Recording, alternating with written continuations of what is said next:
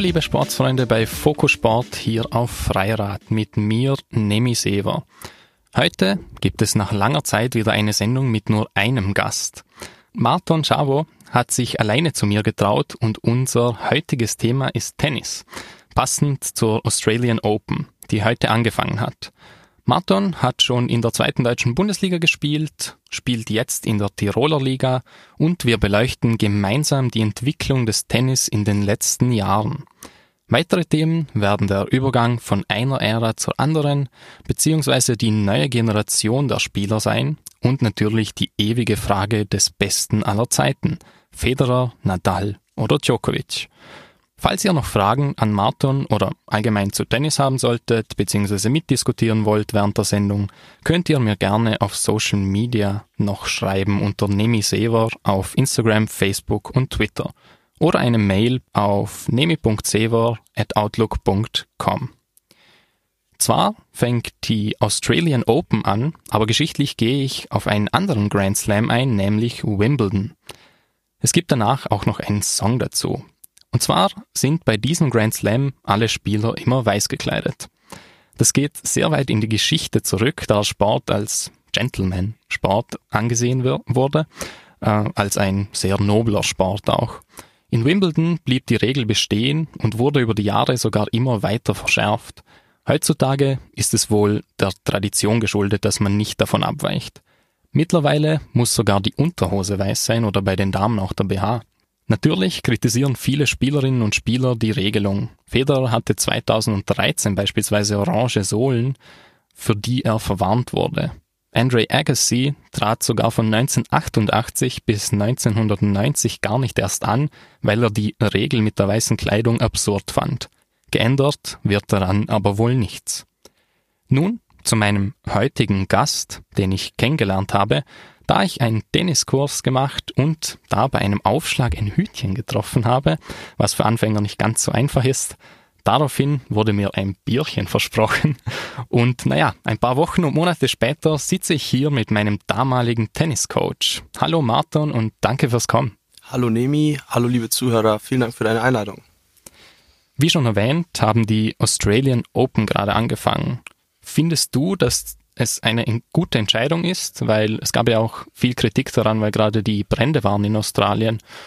Man hat jetzt aber gesagt, ja, man will es klarerweise eigentlich auch trotzdem stattfinden lassen. Was ist deine Meinung ja, dazu? Ja, definitiv. Vor allem hat da Nick Kyrgios, ein australischer Tennisspieler, ähm, eine Petition gestartet, dass bei jedem Ass, den, welches dort serviert wird, eine bestimmte Summe an äh, diese Bushfires eben gespendet werden.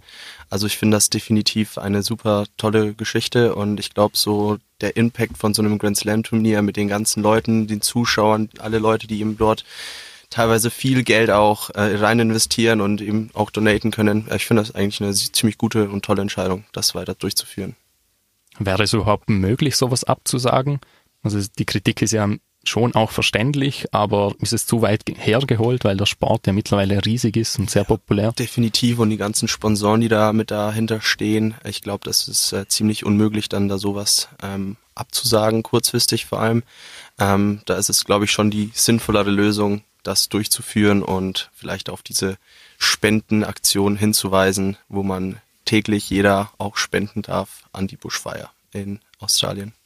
Denkst du also, dass das Image nicht geschädigt werden kann eigentlich dadurch, sondern eher sogar aufgebessert? Ich denke schon, genau, dass der Tennissport und die Tennisfans auch ein Herz eben für die Natur, für die Problematiken, die wir mit äh, heutzutage mit der Natur eben auch haben und natürlich die Waldbrände explizit in Australien, dass man sowas dann zu, zusammen gemeinschaftlich bekämpft, ist immer eine gute Sache, glaube ich. Wer ist denn deiner Meinung nach der Favorit auf den Sieg bei den Damen als auch bei den Herren und warum? Ähm, ohne das jetzt in eine falsche Ecke zu schieben, ist es, glaube ich, sehr schwierig, das zu, prognostiz zu prognostizieren. Vor allem bei den Damen ist die ganze, ähm, ja, Palette an Damen, die dort mitspielen, immer unterschiedlich, wer gewinnen kann. Da ist es nicht immer so, dass die Favoriten ähm, eine primäre Rolle spielen. Bei den Herren ist es dann doch, dreht sich doch um die Top Ten, ähm, wobei ich da auch Djokovic, Federer und Nadal im Fokus sehe. Äh, manche Leute finden auch den Griechen Stefanos Tsitsipas als Geheimfavorit. Ähm, da hatten wir neulich erst eine Diskussion drüber mit ein paar Tenniskollegen. Ja, es wird sich zeigen, wer gewinnt. Ähm, mein Favorit wäre ähm, definitiv Roger Federer, weil ich einfach von seiner Spieleleganz so fasziniert bin und er ist einer der älteren Spieler auf der Tour. Ich würde es ihm nochmal gönnen. Aber du denkst, es hat jeder wirklich die Chance eigentlich, von ja. den dreien vor allem. Bei den Herren ist die Top, Top 10, Top 20 immer dabei. Bei den Damen ganz weit, also da kann auch mal eine Außenseiterin gewinnen. Ashley Barty hat ja auch ganz, ähm, ja, besonders das, äh, das Turnier auf einmal gewonnen und ist jetzt Nummer eins der Welt. Die kannte man davor auch nicht. Also da ist eine Fluktuation schon dabei immer bei den Damen. Bei den Herren. Williams aber vielleicht. Ja, könnte sein. Wobei die auch schon in der ersten Runde ein ziemlich schwieriges Match hatte. Also sie ist auch nicht so in Topform. Außerdem hat die ein Kind bekommen. Ähm, schwierig. Da komme ich gleich zu der Frage, die immer diskutiert werden wird wahrscheinlich in Zukunft. Das ist immer ein Thema, weil wir die drei gerade angesprochen haben. Wer ist für dich der Beste aller Zeiten? Also technisch gesehen und von der Spieleleganz und auch vom Spielverständnis her ist es Roger Federer ähm, weil er einfach ist mit so einer Ästhetik diesen Sport auf dem Platz verkörpert und ähm, er so der ein ökonomischer Tennisspieler, also er ist nicht oft verletzt, er perfektioniert das Spiel. Äh, wenn man jetzt aber von der Fitness hergeht, ja, da ähm, ist beispielsweise ein Rafael Nadal, der kommt dann eher mehr über diese Fitnessschiene, der hat jetzt vielleicht nicht die ökonom ökonomischste Technik, aber dafür ist er halt fitnesstechnisch ziemlich weit vor. Ähm, ja, schwierige Frage. Ähm, wenn man jetzt nur im Erfolg misst, ist es noch Federer, Nadal und Djokovic können was aufholen. Ähm, Djokovic hat ja noch ein paar Jährchen wahrscheinlich mehr zu spielen in den nächsten Jahren. Der ist noch ein paar Jährchen jünger. Schwierige Frage, aber für mich ist der beste Spieler aller Zeiten, dato heute, Roger Federer.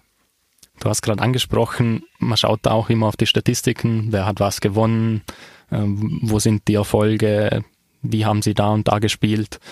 Ähm, was ist für dich ein Kriterium für das? Also sind es die Grand Slam-Titel, sind es die ganz großen Titel oder siehst du es irgendwie alles in allem auch das Spiel, äh, wie sie spielen oder was, was nimmst du in deine Berechnung, sage ich mal, mit also rein? ich, ich glaube, das ähm, einfachste wäre zu sagen, wer hat die meisten Grand Slam Turniere gewonnen, äh, wobei ich ähm, auch aus der Tennis-Lehrer Brille das Ganze natürlich sehr gern beobachte und für mich ist dann äh, die Technik und die äh, Spieleffizienz natürlich auch immer eine, eine Rolle, ob ich mich jetzt auf dem Platz quäle und ich sehr schwitzend äh, mich immer zu den Bällen bewege oder ob das sehr elegant aussieht, ja.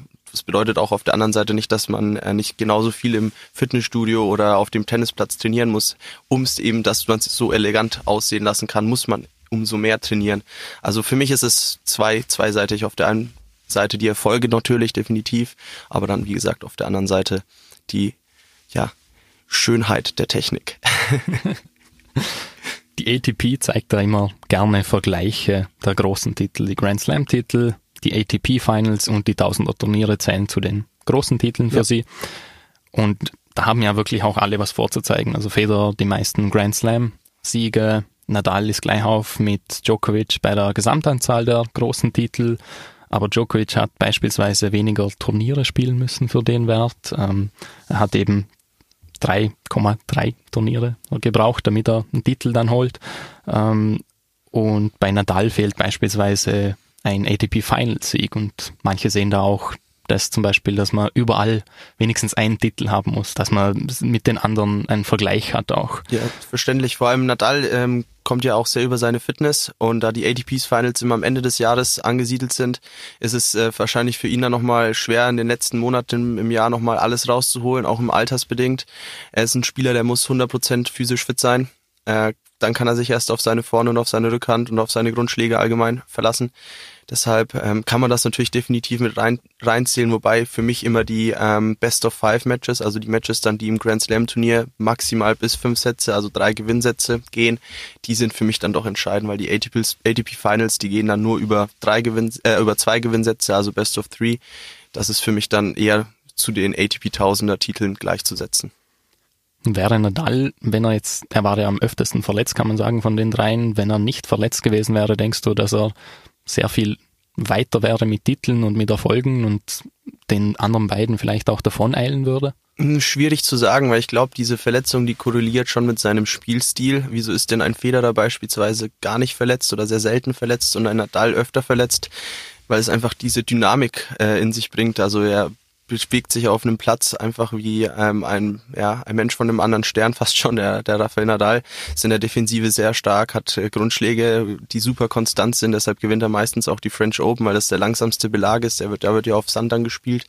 Ähm, ja, deshalb sieht man da doch definitiv die Korrelation, dass da ja, Muskelgruppen, Gelenke einfach nicht mehr mitmachen. Das Handgelenk beispielsweise, der hat ja auch eine Patellasehnenentzündung ähm, im Knie. Ähm, der Rafael Nadal, das müsste 2011, 12 gewesen sein, wo er dann für ein Dreivierteljahr ausgefallen ist. Ja, das zieht sich schon, zieht sich schon mit sich. Aber definitiv wäre er nicht verletzt gewesen, hätte er natürlich wahrscheinlich mehrere Titel noch geholt. Um nur nochmal auf die Statistiken und Bilanzen da zurückzukommen, wenn jetzt jemand in allen sagen wir mal, Statistiken der bessere wäre mit Grand Slams, ATP Finals und Tausender Turniere, könnte man da dann sagen, okay, es muss doch fast der besser sein als die anderen zwei. Ja, jetzt kommen aber noch die ganzen jungen Spieler, die sind ähm, auch super motiviert und äh, vielleicht gibt's ja noch einen Next Roger Federer, Djokovic oder Nadal, der das Ganze dann, das ganze Game nochmal swippt und noch mehr Grand Slam Turniere holt. Man weiß es ja nicht. Ja, die Technologie der Tennisschläger, der Bälle, des Equipments, das verbessert sich auch ständig. Es wird viel dynamischer das Spiel, es wird viel spektakulärer für den Zuschauer, vielleicht auch interessanter, ähm, wenn man das beispielsweise damals vergleicht als so ein Boris Becker. Ähm, ja, auch schön, ähm, auch schönes Tennis, ja, aber nicht so dynamisch einfach, nicht so performanceorientiert.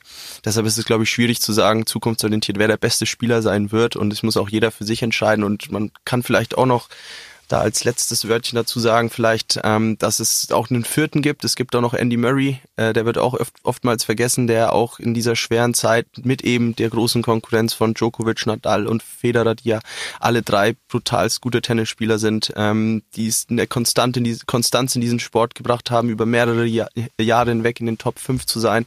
Das ist eine hervorragende Leistung, deshalb müsste man, glaube ich, von allen dreien die ähm, die Leistung anerkennen und, äh, und das respektieren. Und jeder hat dann auf seinem Gebiet so ein bisschen die Nase vorne, aber ich bleib dabei, der eleganteste ist Roger Federer, the GOAT. er hat ja 20 Grand Slam-Titel, Federer, Nadal 19, Djokovic 16. Was wird sich da noch tun? Denkst du, dass Federer abgelöst wird oder bleibt er an der Spitze. Ich glaube, das hängt jetzt auch damit zusammen, ob er jetzt noch ein, zwei, drei Jährchen weitermacht, ähm, ob er jetzt vielleicht noch dieses Jahr ein Grand Slam Turnier gewinnen könnte. Ähm, ich sehe ihn auch als Favorit vielleicht für Wimbledon, weil es ein Belag ist, der sehr zum Feder seinem Spielstil passt. Aber wenn Djokovic auf diesem Niveau weitermacht oder Nadal auch noch weitermacht, ähm, dann kann er definitiv abgelöst werden. Doch, da sehe ich die, das Potenzial. Das Potenzial sehe ich aber eher bei Djokovic, da er noch ein paar Jährchen auf Nadal und auf Federer hat. Ja, Nadal und Djokovic sind ein Jahr Unterschied. Also für mich persönlich ist es, glaube ich, eben, dass die zwei, vor allem Nadal mit drei vorne noch vor Djokovic, also der könnte eigentlich auch, man rechnet nicht mal ganz so sehr mit ihm, kommt mir vor, sondern jeder redet immer nur über Djokovic, wie er es schaffen könnte oder ob Federer einfach nochmal einen Grand Slam gewinnt und dann noch ein weiter davon zieht, aber Nadal ist da schon nah dran, sage ich mal. Auf jeden Fall tun uns alle drei ähm, sehr gut im Tennissport, auch im Tennissport, weil ohne die drei wäre der Tennissport wahrscheinlich halb nur halb so interessant. Du hast noch gesagt, dass Federer ja bei Wimbledon Chancen hat dann. Denkst du, dass seine Zeit nicht vorbei ist? Also naja, ist es deiner ja, Meinung nach noch, ist er da? Naja, er hat ja letztes Jahr bewiesen mit seinen vielen Partizipationen an den Grand Slam Turnieren. Er ist auch immer ziemlich weit gekommen, hat auch eins gewonnen. Also es geht auf jeden Fall. Da kann der Federer auf jeden Fall nochmal einen ja, ein Grand Slam Turnier gewinnen. Ich würde es auf jeden Fall ihm gönnen, ähm, seinen Kindern gönnen, seiner Frau gönnen. Er ist ja zweimal mit Zwillingen, ähm, hat er zweimal Zwillinge bekommen, ist ja auch ziemlich unwahrscheinlich. und dann ist man Tennisprofi, gewinnt so viele Turniere, ist weltberühmt und kriegt dann zweimal Zwillinge. Also da gibt's auch eine Korrelation wahrscheinlich. Und ja, nee, ich würde es ihm auf jeden Fall nochmal gönnen und ich kann mir schon vorstellen, dass er nicht aufhören wird, bevor er nicht nochmal ein Grand Slam Turnier gewinnt. Das heißt, er könnte sogar noch länger als dieses Jahr weitermachen. Denke ich schon. Wir haben auch schon drüber geredet, also die drei tun dem Tennissport ja wirklich gut. Kommen nochmal solche Spieler, solche drei, du hast gesagt, es kann gut sein, dass nochmal so eine Generation im Tennis dann anfängt.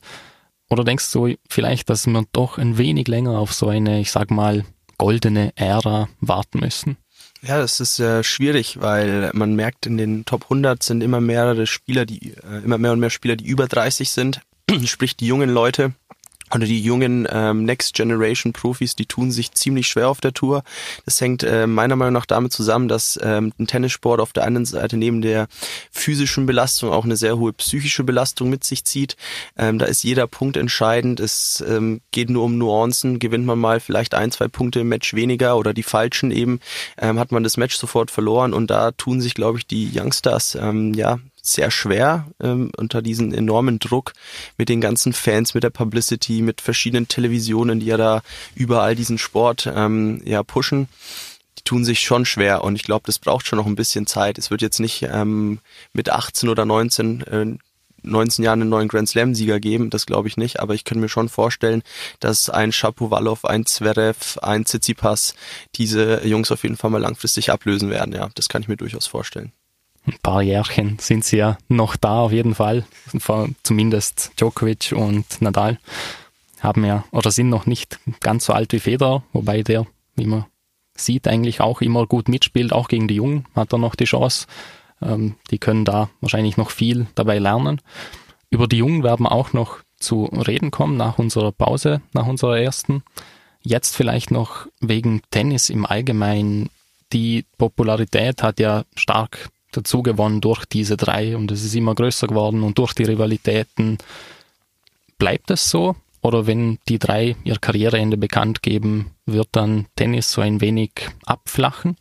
Also da muss ich dir nur halb zustimmen. Ich finde die Popularität von Tennis, die war ähm, im deutschsprachigen Raum damals doch ein bisschen höher, als es vielleicht noch einen Bäcker gab, einen Stich und dann später kam dann noch Thomas Muster für die österreichischen Fans. Ähm, wobei die große Schwierigkeit im Tennissport, die sehe ich äh, zumindest, ist da, dass ähm, man nicht weiß, wann dieser Tennissport aufhört. Also ein Match kann beginnen und kann erst nach drei Tagen aufhören. Ja, Regenunterbrechung, im, im fünften Satz wird ausgespielt. Im Fußball ist es einfacher, ja. Da weiß man, das Spiel geht 90 Minuten. Es gibt eventuell Verlängerungen, wenn es eben die Klassifizierung des, Sport, des Sports ist, also Pokal oder sonst was. Da können sich dann auch die Televisionanstalten mehr oder weniger fokussieren auf die eineinhalb, zwei Stunden Sendezeit, die sie dann äh, zur Verfügung geben im Tennissport. Das ist einfach ein bisschen komplexer. Dann äh, sehe ich auch die Schwierigkeit äh, regeltechnisch, wer ein nicht ähm, Tennis begeisterte Person fünf bis sechs Stunden vorm Fernseher zu hocken, um Match zu verfolgen, ein Grand Slam Match zu verfolgen, ist jetzt auch nicht das äh, Schlauste, wie man den Tennissport langfristig vermarktet. Da sehe ich so die ähm, die Gefahren definitiv. Ähm, jetzt muss man halt ähm, schauen, dass man es vielleicht spektakulärer macht, den Sport, dass man vielleicht schaut, dass jeder Punkt wirklich ähm, zählt, weil in der Zählweise mit 15, 30, 40 Spiel ähm, sind die ersten beiden Punkte immer so, ja, ich würde jetzt mal nicht sagen nicht wichtig, aber nicht so wichtig wie die Punkte, die danach kommen. Wenn es dann mal 30 beide Einstand steht, das sind dann die Big Points, die entscheidenden Punkte, wo wirklich dann ähm, ja entschieden wird, ob das Spiel in die eine oder in die andere Richtung geht. Und um halt eben jeden Punkt attraktiv zu machen, müsste man vielleicht da regeltechnisch eine Änderung vornehmen. Somit könnte das auch populär werden für, oder noch populärer werden für die, für die Fernsehanstalten, weil die dann wüssten, okay, ein Spiel dauert maximal eineinhalb, zwei Stunden und nicht eben fünf oder sechs. Ähm, ja, auf der anderen Seite nimmt es dann wieder was vom Sport, diese Tradition, dieses Traditionelle, auf was der Sport ja auch beruht, wofür viele Fans ihn auch lieben. Also es ist schwierig. Geht man sehr kommerz, verliert man die Root, ja, die Genetik des Sportes geht man nicht, geht man nicht in die Richtung, erneuert man sich nicht mit, ja, dann ähm, gibt es vielleicht weniger Interessenten, vor allem wenn dann die Top 3 weg sind. Also es ist äh, ziemlich schwierig, ja. Da müssen jetzt auch ADP und WTA, die zwei ähm, Verband, Verbände und auch der ITF nachziehen und schauen, dass sie den Sport in die richtige Richtung pushen. So Gespräche gab es ja schon in die Richtung, zum Beispiel mit den fünf Satzspielen, dass sie beim letzten Satz nicht über zwei Unterschied gehen, sondern dass man wirklich einfach nur bis sechs bzw. bis sieben spielt oder dass man die Tiebreak-Regelungen abändert. Sind das Maßnahmen, die wirklich was dazu beitragen könnten, dass es für, sag mal, für die Allgemeinheit vielleicht interessanter wird? Ja, das sind definitiv Maßnahmen, die, äh, die das der Allgemeinheit kurzfristig auf jeden Fall ähm, attraktiver machen. Wobei ich da vielleicht noch ein bisschen radikaler wäre und sagen müsste, ja, die, die Änderung, die zählweise Änderung müsste man auch anpassen. Man hat sich ja auch überlegt, ob man, ähm, wenn der Aufschlag eben auf der Netzkante ist, gibt's ja meistens dann Wiederholung, dass man das, das hat man dann auch versucht mit der Next Generation Open mal zu streichen. Da ähm, ja, gab's auch Pro und Cons. Wenn ich halt den Ball blöd erwische und der fliegt dann über die Netzkante, habe ich direkt mal glücklicherweise einen Punkt gewonnen oder nicht. Ähm, schwierig. Also ich wäre da fast schon über eine, würde ich fast schon über eine Zählweise-Änderung nachdenken. Damit jeder Punkt wirklich auf die Score-Tafel geht. Um noch auf die WTA zu reden zu kommen, also den Damen-Tennis, das hinkt ein bisschen nach. Was könnte man da machen, um das vielleicht attraktiver zu machen oder warum? Was ist da? Also vielleicht liegt es auch daran, wie du vorhin erwähnt hast, es gibt so viele Änderungen bei Titelgewinnerinnen, dass da jedes Mal gewinnt jemand anderes, unvorhersehbar. Drum ist es nicht so. Auf der anderen Seite macht es ja eigentlich doch spannender, wenn jedes Mal irgendwer gewinnen kann. Ja, ich finde auch, ähm, vor allem bei den Damen, es gibt Matches, da denkt man ganz klar nach eineinhalb Sätzen, ich weiß, wer gewonnen hat, da steht 6-1, 5-3 und dann gewinnt doch noch die andere Person. Das ist im Herrentennis jetzt nicht so oft, kommt nicht so oft vor, nicht. Ähm, ja, was kann die WTA machen? Schwierig. Ich würde fast schon sagen, dass der Tennissport an sich ein sehr emanzipierter Sport ist und die Gleichberechtigung zwischen Mann und Frau ist im Sport gegeben. Ähm, sogar viel mehr gegeben als in anderen Sportarten, weil man eben eine gleiche Bezahlung hat, was schon mal sehr wichtig ist.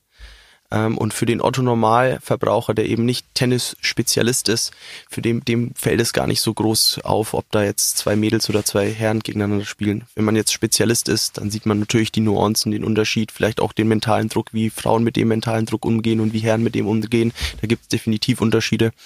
Ähm, aber an sich ähm, ist da, glaube ich, der Tennis, was Gleichberechtigung angeht, zwischen Herren und Frauen, doch auf einem sehr guten Weg.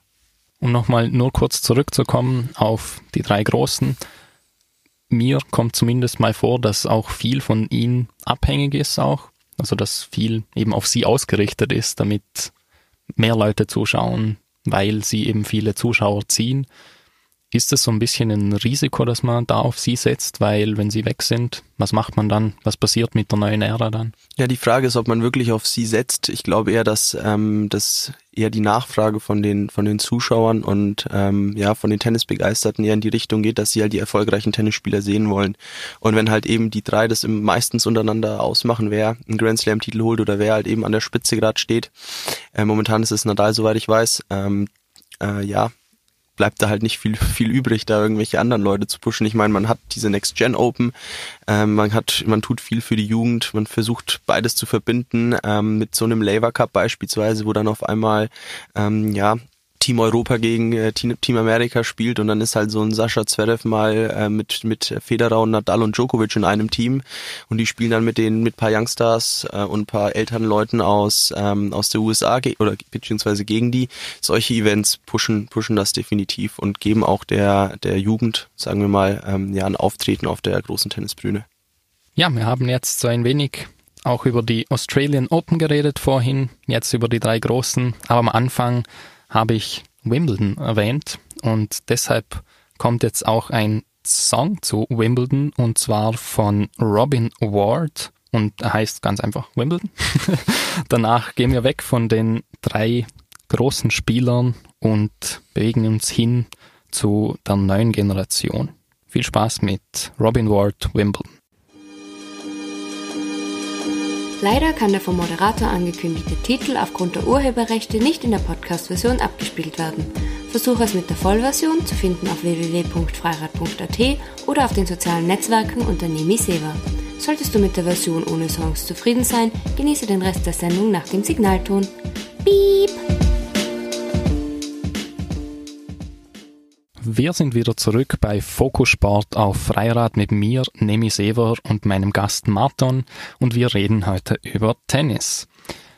Wir haben jetzt über die Älteren, sage ich mal, geredet mit Nadal Djokovic Federer und reden jetzt über die neue Generation, die jungen Wilden, nennt man sie sonst auch manchmal. Ähm, zunächst die Frage, wir haben auch schon das kurz angeschnitten, traust du jemandem bei den Australian Open eine Überraschung zu? Und wem, wenn ja? Ähm, ja, Stefanos Tsitsipas ist für mich so ein bisschen auch ein Geheimfavorit äh, für die Australian Open auch. Ich finde, er ja perfektioniertes Spiel mit so ein bisschen einem neuen Touch ähm, von einer brutal guten physischen Leistung über eine echt präzise, schöne Technik, saubere Technik und er ist auch einer der, ja, sagen wir mal, ruhigeren Next-Gen-Spielern. es gibt ja auch eine, die ein bisschen, einige, die ein bisschen rebellischer unterwegs sind auf dem Tennisplatz. Ähm, deshalb, ja, der sympathische Grieche könnte es machen, ja. Könnte ich mir gut vorstellen. Hat ja auch die ATP Finals gewonnen. Genau. Also kommt mit so ein bisschen Push da rein. Definitiv. Hat jetzt auch heute schon gespielt und nur fünf Games verloren. Also auch schon ein Ausrufezeichen. Sehr stark, eigentlich. ja, definitiv.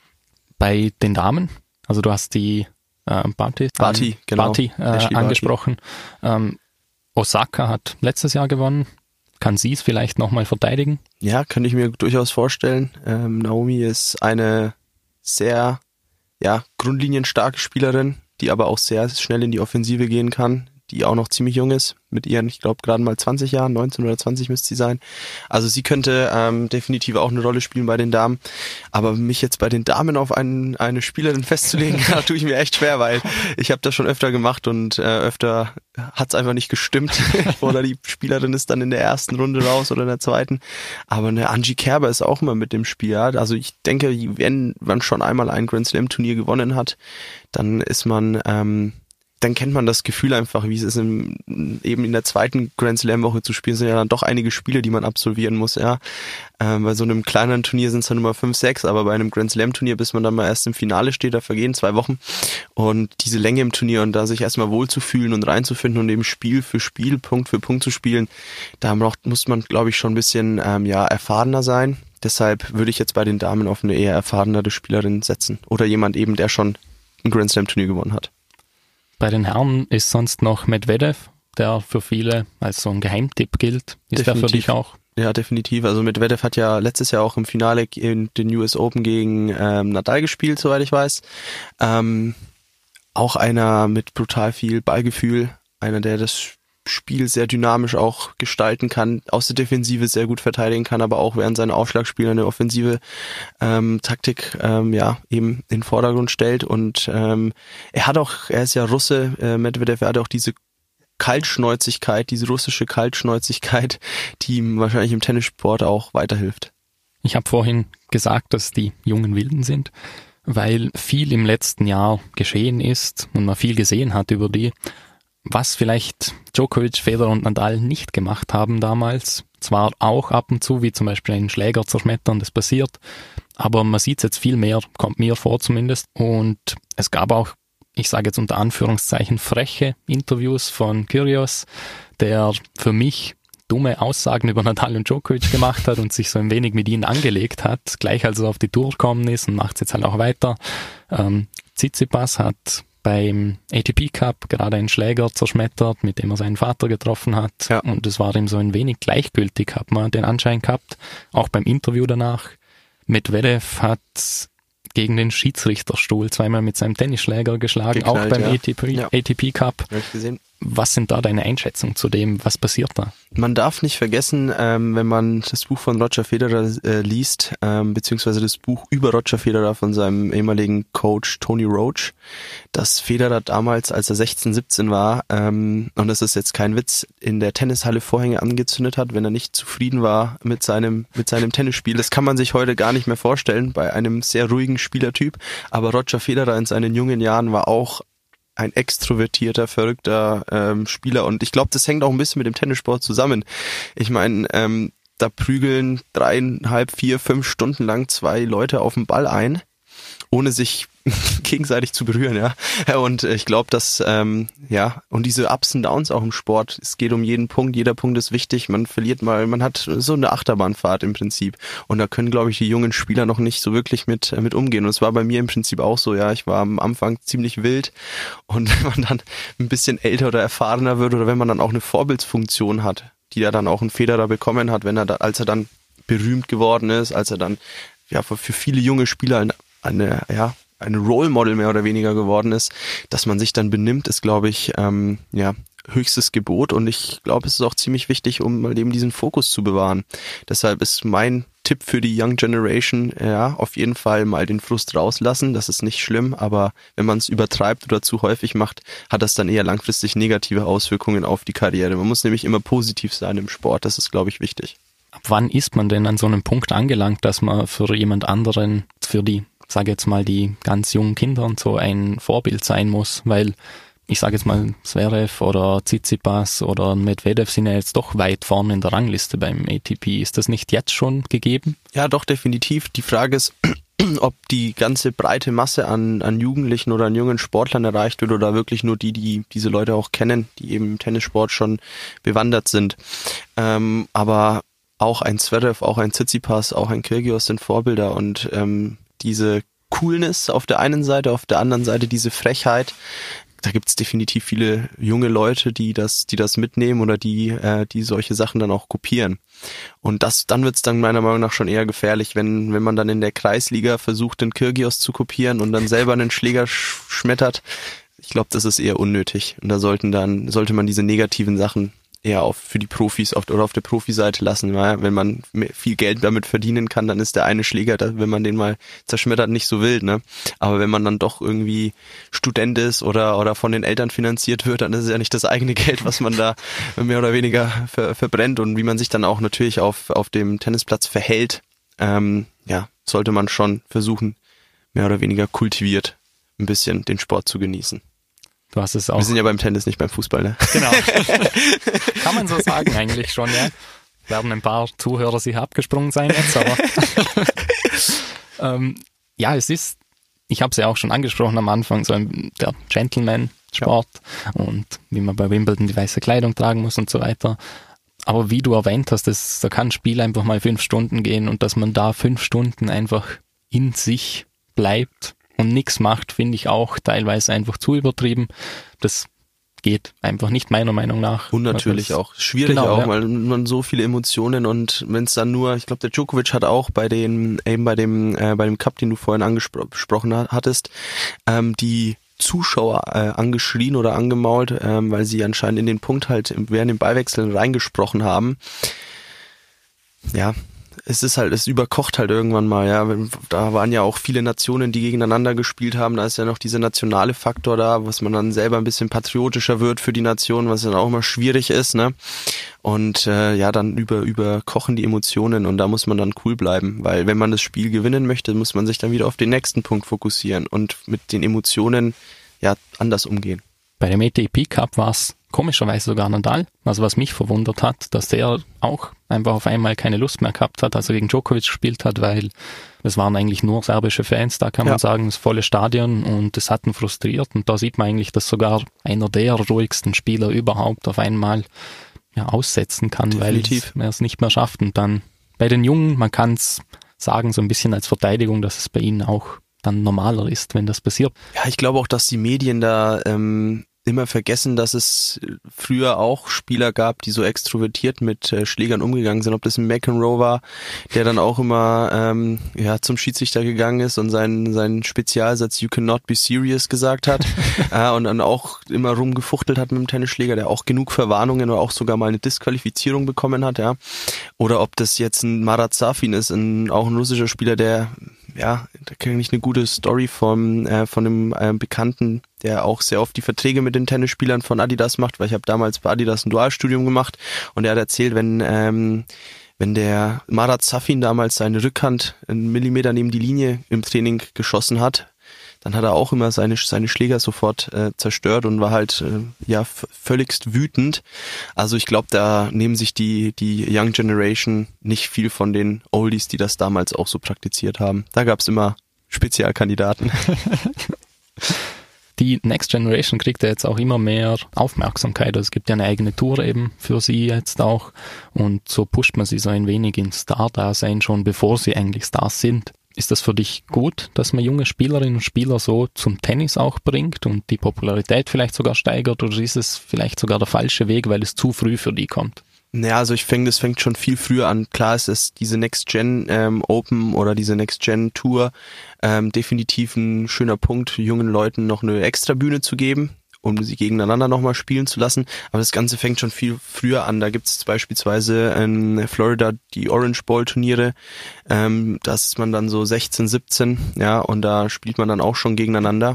Und ähm, Da ist es meistens so, dass die Schiedsrichter eben äh, teilweise alte, ja sehr äl oder ältere Leute sind, also Ü, Ü60 und die sehen den Ball nicht so gut und die Eltern, die dann immer außen mitgucken und mitfiebern für den Sohn oder für die Tochter, die halt dann gerade spielt, die sind dann am, am Zaun, am Rütteln und äh, da gibt's auch sehr viele unschöne Momente, die dann, die dann teilweise bei solchen Sachen passieren. Aber ich glaube wirklich, dass diese Next-Gen-Geschichte ähm, ja ein gutes Marketing-Tool von der ATP ist, den jungen Leuten eben Plattform zu geben. Aber die jungen Leute, die dort spielen, die haben schon auf der Herrentour einen gewissen Erfolg. Also da gibt's jetzt nicht nur Leute, die man noch nicht gesehen hat oder nicht kennt. Wenn man solche Leute suchen möchte oder sehen möchte, dann muss man entweder die Junior-Turniere von den Grand Slam-Turnieren sich anschauen. Da spielen unter 18-Jährige gegeneinander. Das wäre für mich die richtige Next Gen, ja. Oder äh, man guckt sich eben die Orange Balls an oder diese ganzen Challenger- und Future-Turniere da wo die ganzen Fische im großen ähm, Wasser voller voller Haie schwimmen, ja, weil das ist Tennis ist nicht einfach und äh, an die Weltspitze zu kommen erst erst recht nicht, weil es gibt so viele Leute, die an, mit dem Ziel rangehen, in die Top 10 oder Top 100 zu kommen, dass es einfach ja brutal schwierig ist. Damit haben wir so ein wenig einen Vergleich zwischen jung und alt jetzt hergestellt und kommen jetzt in unsere letzte kleine Musikpause, bevor wir noch über Tennis in Deutschland und Österreich auch reden. Der Song, der mir schnell eingefallen ist bei Tennis, war Martin Solveig und Dragonite mit Hello. Hello. Genau. kennt jeder. Und wenn man es nicht kennt, wird man es jetzt wahrscheinlich gleich erraten oder gleich erkennen, sage ich mal. Im Songvideo wird ein Tennismatch gespielt und Djokovic und Gael Monfils haben sogar einen Gastauftritt in dem Song. Hier ist der Song. Viel Spaß damit. Leider kann der vom Moderator angekündigte Titel aufgrund der Urheberrechte nicht in der Podcast-Version abgespielt werden. Versuche es mit der Vollversion zu finden auf www.freirad.at oder auf den sozialen Netzwerken unter Nemi Seva. Solltest du mit der Version ohne Songs zufrieden sein, genieße den Rest der Sendung nach dem Signalton. Piep! Wir sind wieder zurück bei Fokussport mit mir, Nemi Sever und Marton und mit ihm rede ich heute über Tennis. Wir haben über die besten Spieler aller Zeiten geredet eigentlich, über die neue Generation und jetzt kommen wir noch auf dich zu sprechen. Wir haben über die Grand Slams geredet, Australian Open, über Wimbledon. Warst du schon mal bei einem Grand Slam? Ja, ich war bei den French Open 2006 tatsächlich. Ähm, da ich ja eben diese Verbindung zu Herzogenaurach, zu der Sportstadt in Deutschland habe, da wo Puma und Adidas ihre ähm, ihren Firmenhauptsitz haben, habe ich da natürlich auch Leute kennengelernt, die mich zum Grand Slam Turnier einladen und deshalb durfte ich tatsächlich 2006 in der in der Adidas Loge mir die French Open anschauen. Das war echt ein super cooles Erlebnis und ja zeigt nochmal die eine andere Nähe zum zum Sport und zu den ganzen ähm, ja Tennisstars, weil in dieser Adidas Lounge befindet sich dann, befinden sich dann nicht nur die allgemeinen Zuschauer, sondern da läuft dann halt auch mal ähm, ein Andy Murray an dir vorbei oder mal einen, ja, Spieler, der eben zu der Zeit ähm, von Adidas gesponsert worden ist. Also eine äh, Anna Ivanovic war damals beispielsweise oft öfter da. Eine Myskina, eine russische Tennisspielerin, war ganz, war ganz nett. Schön, schöne Zeit. Aber du warst davor also schon beim Tennis auch. Wie bist du eigentlich dazu gekommen dann? ist eine witzige Geschichte. Also mein Vater ist Tennislehrer, selbstständiger Tennislehrer im, in Nürnberg, im Nürnberg-Raum. Und ähm, ich musste, oder beziehungsweise meine Mama musste, als ich, ähm, als meine Mama mit mir hochschwanger war, schon ähm, auf den Tennisplatz gehen, ich glaube im siebten und achten Monat, zweimal die Woche, damit ich die Ballgeräusche höre. Also eine ziemlich absurde Story. Also ich, bevor ich schon auf der Welt war, habe ich diese Tennisgeräusche gehört. Und dann nicht, nicht viel später, mit zweieinhalb, drei, ähm, wurde ich dann, ähm, das klingt jetzt auch ziemlich brutal, aber in der, in der Squash-Halle eingesperrt ähm, weil mein Vater musste eben Tennisstunden geben und meine Mutter hatte da auch ihren Job dann in Deutschland schon und ähm, ich habe dann eineinhalb Liter Wasser bekommen, einen Softball, einen kleinen Schläger und durfte dann gegen die Wand spielen. Und ähm, mein Vater hat immer gesagt, ähm, der beste Tennisspieler ist die Wand, weil die Wand macht keinen Fehler. Und so bin ich dann zum Tennisspielen gekommen. Und nach eineinhalb, zwei Stunden habe ich dann geklopft und musste die Wasserflasche auffüllen, weil ich dann so fertig war. Und mit vier, fünf durfte ich dann das erste Mal auf den richtigen Tennisplatz gehen, mit dem Papa spielen und so kam es dann. Und mit sechs habe ich dann schon die ersten Mannschaftsspiele gegen Zwölfjährige gespielt. Also ziemlich früh angefangen und ja, ist ein schöner Sport. Berührt ja. immer noch meine Seele. Cool. Sehr, sehr, sehr, sehr coole Story. so kann man auch dazu kommen. Du hast dann danach auch in der zweiten deutschen Bundesliga gespielt, in der Bayernliga in Deutschland, jetzt hier in Österreich in der Tiroler Liga. Siehst du irgendwelche Unterschied zwischen Deutschland und Österreich, was den Tennis betrifft? Ja, also natürlich ist Österreich ein Zehntel so groß, ja, ungefähr zehnmal kleiner als Deutschland von der Einwohnerzahl her, mal so grob geschätzt. Deshalb ist die Konkurrenz natürlich in Österreich nicht so breit gefächert, also die ist auch natürlich da und es gibt sehr gute österreichische junge Spieler und auch ältere Spieler. Ähm, vom Verband her kann ich jetzt wenig sagen, da habe ich ehrlich gesagt nicht so viel im Input aus, aus Österreich noch, wobei ich dann nur mitbekommen habe, dass es teilweise Streitigkeiten gibt, weil es eben an der Landesgrenze Vereine gibt, die sehr viele deutsche Spieler oder italienische Spieler im Prinzip auch haben, die in Anführungsstrichen als ausländische Spieler gelten und da gibt es nur eine bestimmte Anzahl an Spielern, die in den während den Mannschaftswettbewerben in Österreich spielen dürfen.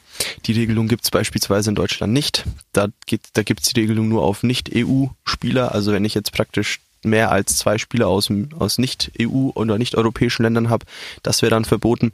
Da sollte man vielleicht schon eine Lockerung eingehen, weil ob jetzt diese fünf Kilometer Grenz, also finde ich Blödsinn, ehrlich gesagt. Und sonst ähm, ist der Tennissport in Österreich auch gut gelebt. Hier in Innsbruck merkt man das. Ähm, es gibt sehr viele Vereine, sehr viele motivierte junge Leute, auch ein gutes Niveau, was teilweise auch angesetzt wird in Eagles, beim IFV, verschiedenen äh, Vereinen. Ja, die haben sehr gute ähm, Herren- und Damenmannschaften und ähm, Tiroler Liga ist, glaube ich, auch eine sehr, ähm, so die höchste Liga in Tirol eben. Also nach der ersten und zweiten Bundesliga wäre ja dann Tiroler Liga die, die dritte Liga so gesehen in ganz Österreich und die höchste Liga eben in Tirol. Also es ist auch auf jeden Fall hier eine Begeisterung für den Tennissport zu spüren.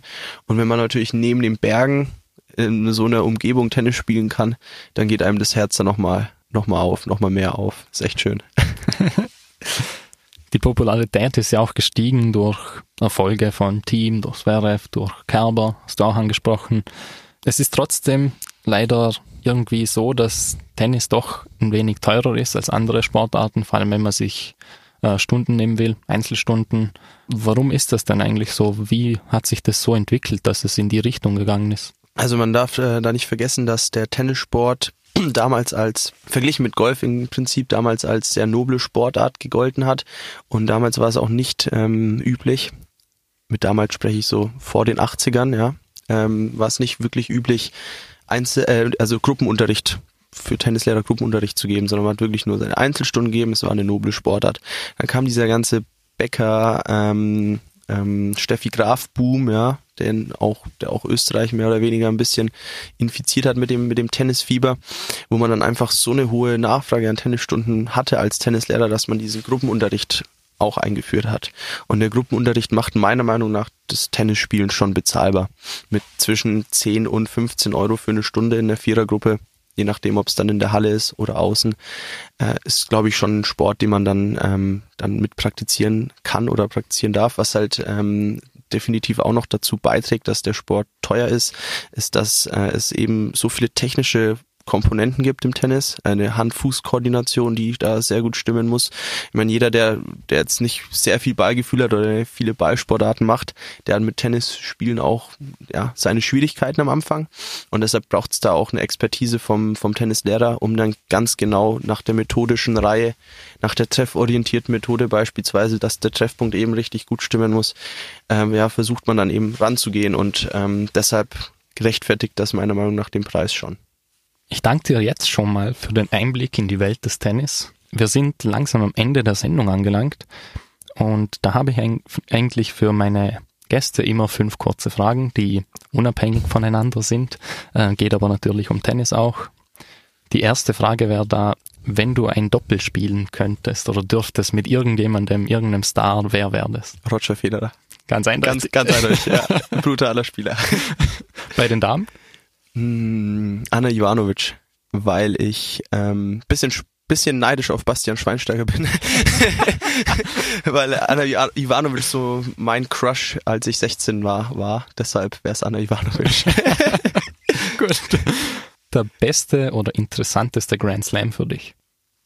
Puh, ganz schwierig. Also es ist, es ist, es sind die aus, ah, ist ja schwierig. Es sind die Australian Open, ähm, weil im Neujahr wenn es so kalt ist Und wenn man mal nicht wirklich weiß, was man nachts machen, machen muss, dann schaltet man den Fernseher an und ist von 12 Uhr nachts bis morgens um 13 Uhr mehr oder weniger auf Eurosport 1 bis unendlich. Also gibt ja. irgendwie sechs oder sieben Eurosport-Sender, die man, äh, je nachdem ob man zahlt oder nicht, ähm, empfangen kann. Ja, es ist Australian Open. Weil man gut ins Jahr startet mit der, mit, mit schönen Bildern aus Melbourne, wo es doch ein bisschen wärmer ist als hier. Um Zverev und Team, Top oder Flop? Oder einer Top, der andere Flop? ja, also schwierige Story, weil ich habe gegen Zverev tatsächlich mal in der Jugend gespielt und da war er Flop, weil er mich beschissen hat. ja, und naja, schwierig. Ich bin eher pro Team, muss ich ehrlich sagen, auch als, als lebender Franke ähm, bin ich doch eher für, für Dominik Team, weil er ja so ein bisschen mehr grindet auf dem Tennisplatz, wie man schon davor hatte.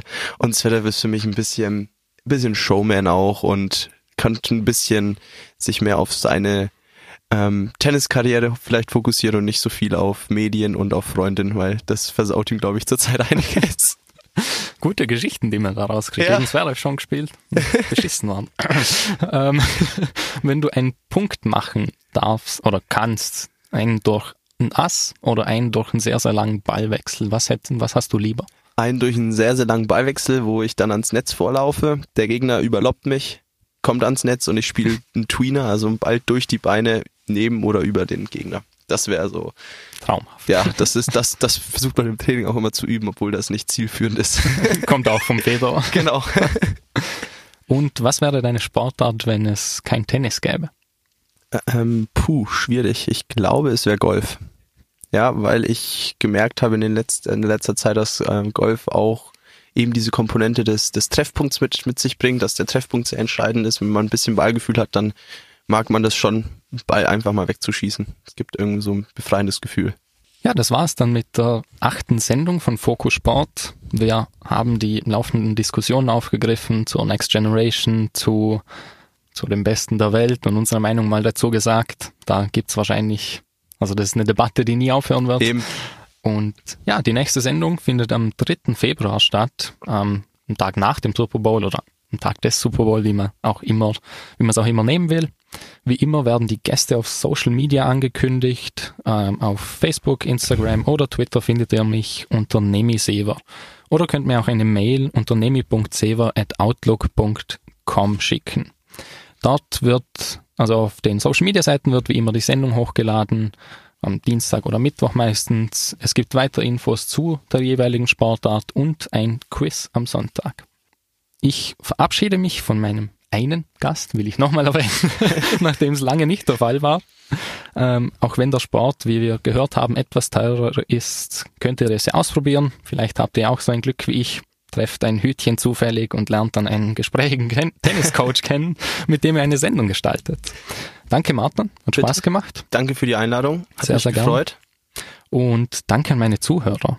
Dein Musikwunsch ist noch Only You der Frankie Francis Disco Jam Edit ja, genau. von Steve Monite. Warum dieser Song? Weil er singt Only You can put up this fire running in my soul. Und das ist auch, was mit Tennis mit mir bewirkt. Ja, wenn ich auf dem Tennisplatz bin, dann erweckt so ein kleines Feuerchen in der Seele und man brennt auf dem Platz für den, für den Sport und für die Ballwechseln.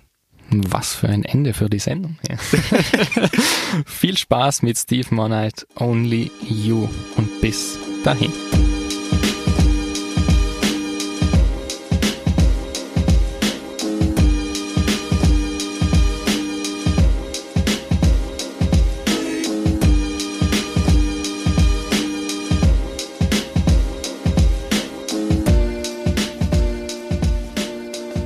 Erreicht und kannst dich auf die nächste Sendung stürzen.